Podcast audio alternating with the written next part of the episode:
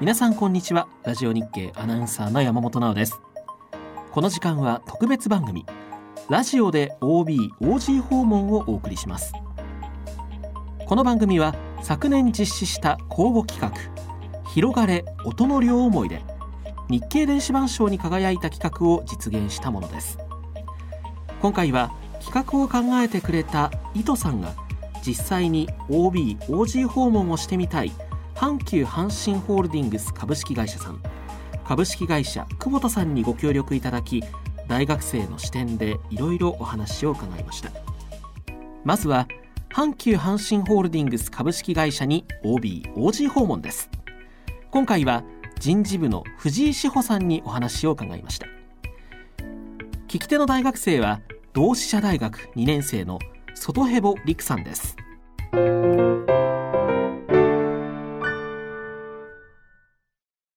同志社大学2年の外ヘボです。学校では情報知能工学を勉強しており将来人と関わる AI の技術に携わっていきたいと思っています。今日は OB/OG 訪問という形でインタビューをさせていただきます。というわけで藤井志保さんにお話を伺います。よろしくお願いいたします。よろしくお願いします。阪急阪神ホールディングスの藤井と申します。今入社8年目の社員でして今は人事部で採用業務をさせていただいております。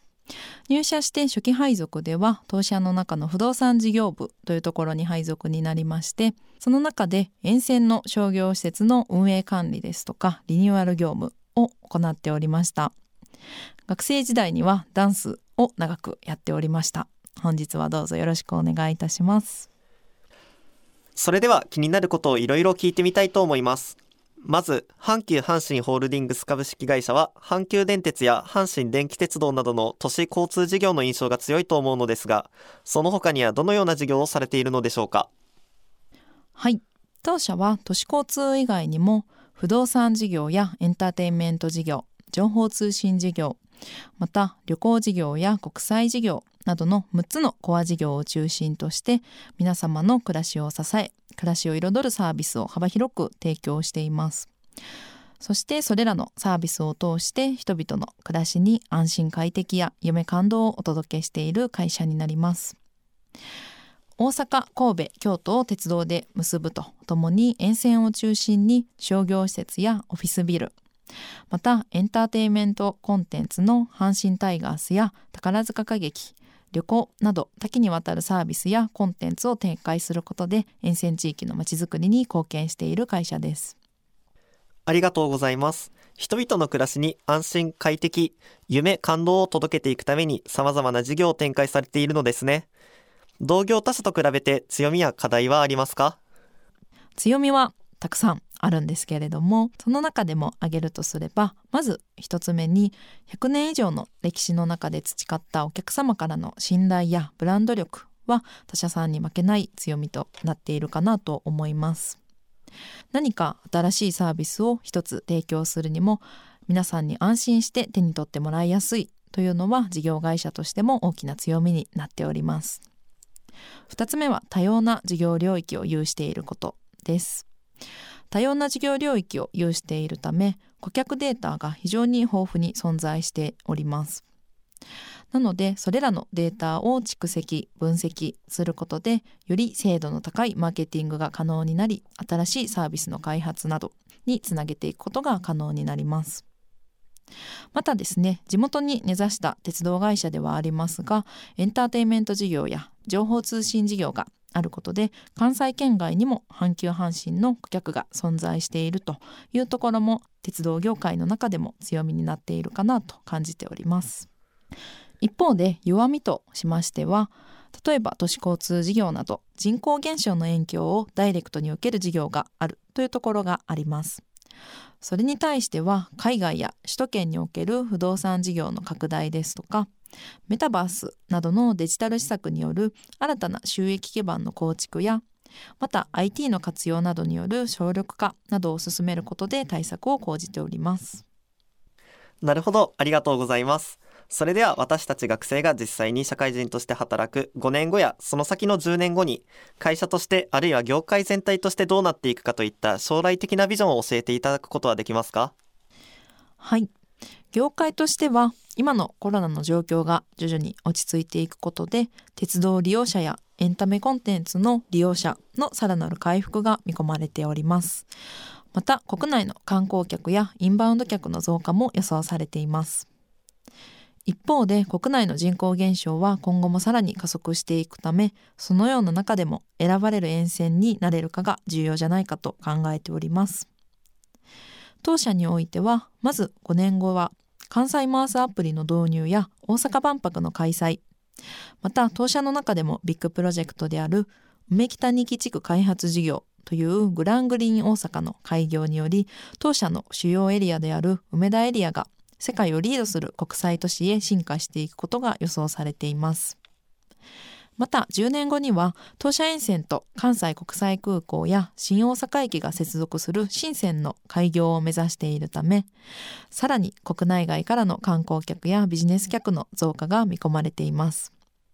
また現在検討が進められている大阪梅田駅周辺を一体的に再開発する柴田一丁目計画の開業によりさらに梅田エリアの価値の高まりも予想されています。このように梅田エリアが盛り上がることで梅田以外の沿線の価値も向上しデジタル技術を使ったマーケティング戦略などとも掛け合わせることで人口減少の中でも選ばれ続ける沿線を実現していきたいと考えております。ありがとうございます。ここまでは会社全体の概要についてお話を伺いましたがここからは就活において気になることを質問させていただきます。阪急阪神ホールディングス株式会社にはどの分野に興味を持って入社される方が多いですか？はい。当社には人々の当たり前を支えたいや関西を盛り上げたいまちづくりをしたいといった思いを持つ方々に志望いただくことが多くこのような思いは当社のどの事業部でも基本的に実現ができるため当社への理解を深める中で一つに限定せず様々な事業を志望いただく方が多いです。最近の特徴としましてはビッグデータの解析やメタバース事業などを手掛ける DX プロジェクト推進部を志望いただく理系の学生の方が多いというところも特徴です。なるほど。それでは藤井さんは就職活動時にはどのようなことをされていましたか？はい。私はもうかなり前の話なのであまり参考にはならないかもしれませんが私の時はインターンシップへの参加が今ほど活発ではなかったので興味のある会社の説明会やイベントにできるだけたくさん参加をして自分の就活軸と合致する企業へエントリーをして選考を進めておりました。ありがとうございます。それでは入社を決めた理由を教えていただけますか？はい先ほどお伝えしていた私の就活軸としては長年のダンスの経験からチームで一つのものを作り上げてお客様に夢感動をダイレクトに届けることそしてそれにより社会貢献がしたいという軸を持っておりました。そんな中阪急阪神ホールディングスは経営理念の中に夢感動をお届けすることで社会に貢献しますという理念があります。その理念が自分の軸と合致していたこととまた社員の人柄に魅力を感じて入社を決めました。またですね当時は就活期間が今に比べて短かったので自分が生涯かけてやりたいことを一つに決めきることはできないという思いもありましたので多様な事業領域を有していて入社後も様々な経験ができるというのもこの会社の決め手の一つでありました。ありがとうございます。実際に入社してみて会社の好きなところや自分に合わないなと感じるところあるいは入社前のイメージとのギャップがあれば教えてください。はい。入社後のギャップとしましては若手の裁量権の大きさに驚いたというのが一番にあるかなと思います。入社前はやっぱり大きな会社ですので一定期間は一つの駒となって働くような働き方の期間があるのかなと感じていたんですけれども本当に若手にこそ大きな仕事を任せようというような社風がありまして若いうちからかなり裁量権を持って仕事に取り組めるというのは非常にいい意味でのギャップであったかなと思います。また会社の好きなところとしてはこちらもたくさんあるんですけれども、えー、経営基盤がやっぱり安定しておりますので失敗を恐れずに様々なことに挑戦ができるというところもこの会社の魅力の一つかなと思います。また個人的にはですねやっぱり関西が基軸の基盤の会社ですので基本的に関西に軸足を置きながら働くことでライフプランが立てやすいといったところも魅力の一つでありますしまた福利厚生がかなり充実しているというところも会社の好きなところの一つかなというふうに感じております。なるほどよくわかりました。最後にラジオを聞いている就活生に向けてメッセージをお願いします。本日は皆様お話聞いていただきましてありがとうございましたいろいろとお伝えをしましたが当社での働き方の特徴としては事業領域が広くたくさんのグループ企業で成り立っている会社ですので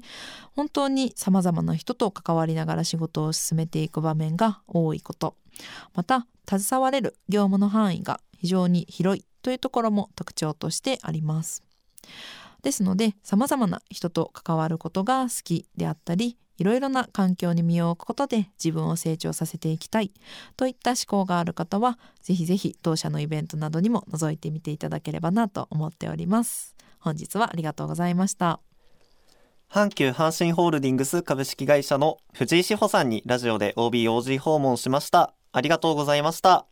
ありがとうございました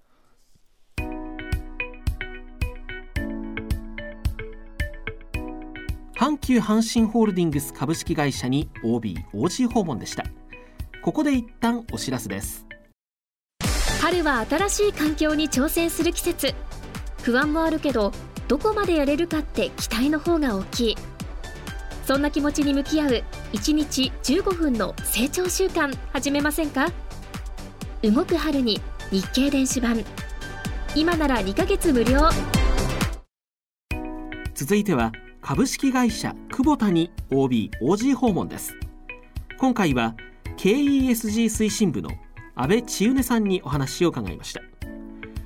聞き手の大学生はなんとこのラジオで OBOG 訪問を企画した伊藤さんです。それではどうぞ。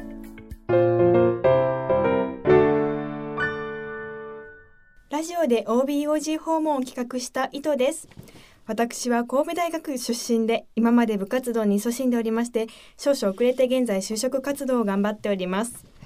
そのような中本日は行きたいと思っている株式会社久保田の安倍千畝様にお話を伺います。安倍さんよろしくお願いいたします。よろしくお願いします。株式会社久保田 KESG 推進部所属の安倍千畝です。よろしくお願いいたします。ろしくお願いします本日はあのお忙しい中貴重なお時間をいただきまして誠にありがとうございます。安倍さんは神戸大学ご出身ということで私の先輩なんですね。そうですね。はい。あの2019年に、えーと、卒業しましてえっ、ー、と今久保田にまあ、勤めております。えっ、ー、と、それまでは、えっ、ー、と、神戸大学の海事科学部に所属しておりまして、理系ではあるんですけども、えっ、と、文系就職をして久保田に入社したという流れです。文系就職をされたんですね。はい。はい。あ、同じまあ文系ということで、私ももともと理系だったということもあって、共通点があり、とても嬉しく思っております。すね、はい、本日はどうぞよろしくお願いいたします、はい、よろしくお願いします。それでは早速気になることをいろいろ聞いてみたいと思っております。まずあの久保田さんについて伺いたいんですけれども、事業概要など簡単にご説明いただけたらと思います。よろしくお願いいたします。はい。えー、久保田はですね創業130年を超える、え食料水環境という領域での社会課題の解決を通して、えー、事業活動を営んでいるメーカーです。はい、製品の製品としては、はい、えーと、トラクターなどの農業機械やエンジン、はい、あとは建設機械とかあとは、えー、弊社のルーツにもなっている水道管などの、はい、えーと、水環境に関する製品がございます。はい、はい、そんな久保田さんの事業などにおける強みについて続いて伺いたいと思っております。はい、えー、当社の、えー、強みですが、えーと、人々の生活に欠かせない食料水環境という領域での、はい、まあ、事業展開、はい、これこそが強みだと感じております。はい。まあ、当社はですね、えーと、約130年前に、えーと、不衛生な水がこう原因で、まあ、発生した伝染病とか、コレラ、はい、これが流行したんですけども、まあ、こうそういう状況でまあ、創業者がまあ安全で安心な水をどうやって届けるのか、はい、ところで、まあ、日本で初めて水道管のまあ量産化に成功したというような背景があります。で、はい、えまあ、その後は、まあ、農業の機械化であったり、えーと、あとは高度経済成長期の水質汚染とか、はい、あと都市ごみの、えーと、対応としての、えーと、水処理機器や、はい、あとは焼却炉、えーと、溶融炉の、えー、と開発なども行ってきました。その時その時に、まあ、社会がどういうような課題を抱えているのかというところに、こう久保田は対応してきた。でそこでこう事業を展開してきたというところがやっぱり事業の強みかなと思います。はいありがとうございます。久保田さんというと農業のイメージも強いんですけれども今おっしゃっていただいたように水分野に関してもすごく強みを持っていらっしゃるんだなということがすごくよくわかりました。強みにも関連することと思うんですけれどもあの久保田さんの、えー、将来性について伺いたいなと思っております。久保田さんは5年後10年後どのような会社になっていると思われますか？えーとまあ、まずですね当社の事業領域のお話は先ほどからしておりますが食料水環境分野というのは、えーと、世界的に見てもこれは成長分野だと認識しています。はい、で、えーとまあ、食料生産を行う農業分野では、まあ、例えばその都市化が進む、えーと、ASEAN 地域。なので、まあ、多くの労働者がこう農村部からこう都市部に、はい、えーと、移動しております。うん、で、えー、と農村部は、まあ、農業をこうする農業人口がこうどんどん減ってしまっていると。いうところで、えー、と今こう機械化が進んでおりますので、まあ、今後そのトラクターをはじめとしてその農業のまあ、農業機械の需要がこう拡大していく、はい、はい、そういう見込みを持っております。はい、詳しくありがとうございます。はい、今後の、えーと、成長市場ですけども、えーと、インドは、えーと、現在年間約90万台のトラクターを、まあ、販売する世界最大の市場ですが、まあ、今後は100万台の市場になると言われています。はい、インドの先駆者でもあり、まあ、世界の先駆者でもあるということなんですね。はい、それではあの続いて、まあ、就職活動について安倍さんの就職活動の流れについて伺いたいなというふうに思っております。少し昔のことになってはしまうと思うんですけれども、あのちょっと当時のことを振り返ってみて、あのいろいろとごご教授いただけたらなというふうに思っております。えっ、とちょっと思い出しながらお話しますね。はい、はい、よろしくお願いいたします。はいでえっと、私は大学であの大会のラグビー部に所属していたので、まあ、12月までリーグ戦がありました。でそのせいであの、まあ、就職活動自体は、えーと、それが終わってからになりますので、はい、えーと、今の伊藤さんと同じような状況かなと思います。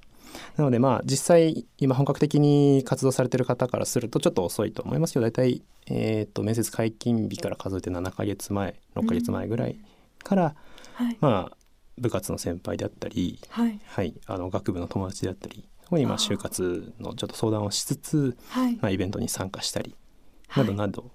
えー、と徐々に動き出すような感じですね。その中であの久保田さんを選ばれた理由といいますかここが良かったというポイントなどがあれば、うんうん、あの教えていただきいただきたいなというふうに思っております。はい、まず私がどういう企業選びをしたのかっていうところなんですけども、はい、まあ、まずはこう手広く、あの特に業界を絞ることなく、はい、あのまあ、会社選びを会社選びというまあ会社探しをしていたような形ですね。はい、でえっ、ー、とまあ、というのもやっぱり自分でもこう気づかないこうなんですかね可能性というか、まあ、それを狭めないために、あのまあ、まずは幅広く取ろうと。はい、で、まあ、その後今度選定するプロセスに入っていくんですけども、はい、あの今度はその自分が何を考えていてっていうのがちゃんと整理できないということに、まあ、だんだん気づいてくるわけですね。はい、はい、まあ、そのそのタイミングでしっかり自分が、えっとまあ、人生において何をこう大切にしてきたか、はい、で今後の人生で何を大切にするのか、はい、でやっぱその企業との共通点はどこなのかっていうところをしっかり整理した上で、まあ、どんどんどんどんこう企業を絞っていったような形です。で面接をの段階に進んでいくと、はい、まあ、また分かってくることもたくさんあるとは思うんですけども、はい、あのー、やっぱり企業理念とか、はい、あのその企業がどういうスタンスを取るのかっていうのはすごく大事なことだなっていうのを私自身は気づきまして、はい、はい、そこからずっと長い間働くということを考えると、はい、おっしゃる通りですね。そうですよね、はい、ありがとうございます。でやっぱり面接をこうしていると、まあ、その企業の人に、まあ、話す機会があって、はい。はい、でやっぱちょっとこの会社は合う合わないっていうのがだんだんこう、うん、あのよりこう自分が選定していたところもさらに深いところで、はい。はい、あの選別されるような形になります。で、まあ、その中で、まあ、どうしてあのちょっと前提が長くなっちゃいましたけども、はい。まあ、どうして久保田を選んだのかってところなんですけどもやっぱり、あのー、先ほどお話ししたその企業理念と、はい、あと自分自身が、はい。あの大切にするものっていうのが、はい。まあ、こう合致して、はい。まあ、その上で、まあ、この会社であればはい。あの私はこう頑張ることができるだろうと、はい、思ったのがまず一つ、はい。まあ、具体的には私はそのラグビーの、まあ、ポジションでいうところのあまり地味派手ではないこうはいポジションだったので、サポート役というような形そうですねはい、割と自分自身もそういうプレースタイルを好んでたのもあります。でその,、はい。その他の学校選択とか、はい。あの学部選択とかの時も、はい。まあ、何かこう人の役に立てるようなものがあればなと。でそれがこう、えっと、前に出なくても、はい。はい、あの誰か人目につかないところでも、うん。まあ頑張ることにこうまあ面白さというかはい。を覚えていたような形なのでまあ、それを振り返った時にやっぱり久保田っていうのも、あのまあえっと、農業を行う人のの使う機械はい。であったり、あと水をあの、まあ、実際売るとか、はい。まあ、水を飲む人はい。水をこう作る人うん。の、まあ、役に立っている、ははいい家を、まあ、建てるための機械であったり、まあ、その表には出てこないんですけども、はい。はい。あのー確実にこう社会に役に立っていると、はい、いうところで、まあ、すごくこうフィーリングが合うというか、はい。はい、ところで選びました。あはい。ーということは安倍さんが大事にされていたものまあのいわゆる就活の軸というところになってくるんですけれどもあのいろんな方を支えたいというところがお強い思いとして持っていたんでしょうか？そうですね。で、えっとまあ、一つ支えたいと言っても、はい。まあ、弊社に限らずうーん。その世の中の企業というのは、まあ、ほとんどがこう社会をはいこう支えているものだと思います。はい。その中で私自身がこう機械系の学部だったので、はい。まあ、メーカーがいいかなっていうところで自分の共通項を探していって、はいはいそれが当てはまったというような形ですねなので、あのー弊社で働いてる、まあ、今思っても、はいまあ、非常にこう違和感なく、はい。はい、前向きに働けてるかなと思います。あーありがとうございます。えーその就職活動で自分いろんな共通項をあの当てはめていきながら久保田さんを選ばれたということなんですけれども、はい。あの入社されてから感じられたギャップなどはあるんでしょうか？えっ、と、まあ、まずあったところとなかったところはい。もちろん両方ありまして、はい。まずあのいい意味で聞いていた通りだったというかはい。印象通りだったのは、うんうん。まあ、非常にこう実直な人が多くて、うーんはい、あの仕事の話をしっかり聞いてくれる人が、まあ、非常に多いっていうところが、まあ、まずは聞いていたところかなと。あー市民になってくださる方が多はいいということなんですね。そうですねで、えっとまあ、企業選びより、まあ、最終的にその久保田をこう決めた、はい。まあ、きっかけとか理由というかはい。はやっぱりそのお会いした方を見てその最終的に決めたっていうところがありますので、はい。まあ、その辺のギャップがなかったのは非常に良かったかなと思います。はい。ありで、がとうございます。まあ、逆に今度は、えー、とギャップがあったところですね。はい。はい、でえっ、とこれもいいこと悪いことありますが、まあ、はいまず良かったのはその若手のうちからその任される裁量権が大きいっていうふうに私は感じました。あはい、どうしてもこう、あのまあ、大きい企業あ。ははいこう若いうちは下積み、そうですよね。であったりそのようなイメージがあります。そうですね、はいあのやっぱり組織の中でちょっと埋もれつつ、まあ、はいその中でどういうふうに過ごすかっていうようなイメージを勝手に持ってはいたんですけどもはい。実際その久保田で働いてみて思ったのは、あの本当にこう思ったよりこう責任をくれるというかじゃあやってみたら？っ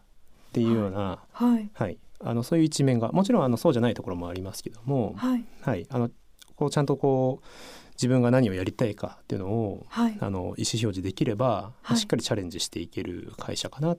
ていうのが、まあ、いい意味でのこうギャップ、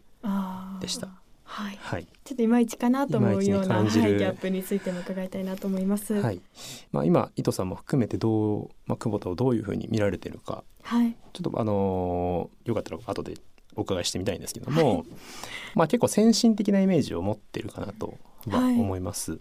ただ、えっとやはりこう大きい企業でかつあのー、まあ、130年を超える長い歴史があるうーん。ことでその組織のもう少し分けた、えっと部門であったり事業部であったりっていうところで、はい。まあ、その役割がこう明確になってうーんいるまあそのおかげで今こう事業が発展してはい。まあ、売り上げをこう伸ばしていけてるのもあるんですけども、はい。まあ、一方でその、えーとまあ、変化が激しい市場で、はい。まあ、常にこうそのか変化に対して対応していかなければいけないんですがやっぱりその事業部間の,、はい。あの壁であったり、はい、はい、そういうところが、まあ、一つ課題としてちょっと私も感じるところです。はい、はい、まあ、それをどうやって、まあ、解決するかというところですけども、はい、まあ、グループ一体となってこう同じ方向に向かっていくために、はい、まあ、最近であったらあの社長が、まあ、一般の従業員と、はい、まあ、一緒になってこう、まあ、話をする機会。こう、タウンホールミーティングっていう、まあ、機会をこうあの設けたり、あとは部門の中でもやっぱりそういう世代間のギャップとかを、まあ、どうしても感じることもありますんで、まあ、それをこう解決するために、まあ、ワンオンワンミーティング。あワンオンワンミーティング、はい、であったりというのをこう積極的に取り入れてる。はい、で、えー、と今、まあ、まさにそれをこう解決に向かっている最中というところですね。今もう本当にちょうど今それを進められているというような形になっているんですね。はいそうです、はい、ありがとうございます。あの私、まあ、よく話すことが好きなのでなんかそのようなもう架け橋になれたらいいなというふうに ちょっと思っております。そうですね。あの、はい、壁を壊してこうコミュニケーションを取ってくれる前向きな人っていうのは、はい、まあ、そういう課題をこうブレイクスルーしてくれる人っていうのは、まあ、どこの部門でも、はい、あの求められている人物像かなと思いますので、はい、ありがとうございます、その気持ちを大事にしていただければと思います。はい最後にラジオを聞いている就活生に向けてメッセージをお願いしたいと思っております。はい。じゃあ僭越ながら。えっ、ー、とまあ就職活動自体は私自身もそうですけども、まあ、思い通りにいかないことって非常に多いと思います。はい、はい、で、えー、結果が今後のこう人生を左右するプレッシャーに、あの皆さんぶつかって、はい、でまあ、不安、まあ、などで、まあ、苦しさを感じる場面がたくさん来るかと思うんですけども、はい。まあ、企業とこう、まあ、マッチングがしなかった、まあ、でもあくまでマッチングがしなかったというその例だけです。あの、はい、人格が否定されてるわけでもないので、はい、まあ、一人で抱え込まずに、はい。まあ、いろんな人とこう会話、まあ、あと出会いっていうのをこう大切にしながら、はい、ぜひ前向きにこう活動していただければと思います。あとはまああのこうやって今回みたいにお話をこう聞きに来てくれる学生さんに対してこう嫌な顔をするこう社会人は、まあ、おそらくいませんので、はい、まあ、少なくともあの久保田の中にはありがとうございます、はい、おりませんので、ありがたかったです。はい、あのぜひ今後もちょっと積極的に、はい、そういう場を大事にして活動を続けていただければと思います。はい、はい、ありがとうございます。あの温かいお言葉をいただき、またあの最初お会いした時時も本当に和やかにお話ししてくださって、私もあの緊張がほぐれました。ありがとうございました。はい。ということで今回は株式会社久保田の安倍千畝様にラジオで OBOG 訪問しました。とても勉強になりました。改めまして本日は貴重なお時間をいただきましてありがとうございました、はい、ありがとうございました。